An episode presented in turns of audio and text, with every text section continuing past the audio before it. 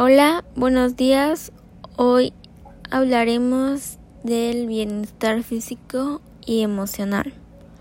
Primero les voy, a dar una pequeña introducción de qué es el bienestar físico.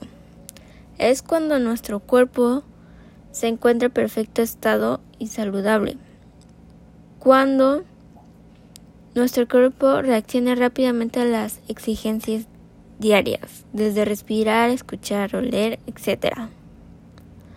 Es cuando nuestro metabolismo esté nutriente y esté eliminado de desechos y toxinas. También mejora el realizar ejercicio cardiovascular, realizar diferentes ejercicios y tener una alimentación saludable con base con base a su metabolismo. El bienestar emocional consiste en la capacidad de las personas en involucrarse con sus sentimientos. Es un estado interpersonal que implica las participaciones de una persona o más. También mejora la capacidad de vida, estado de ánimo positivo, reducción de estrés e imagen positiva de uno mismo.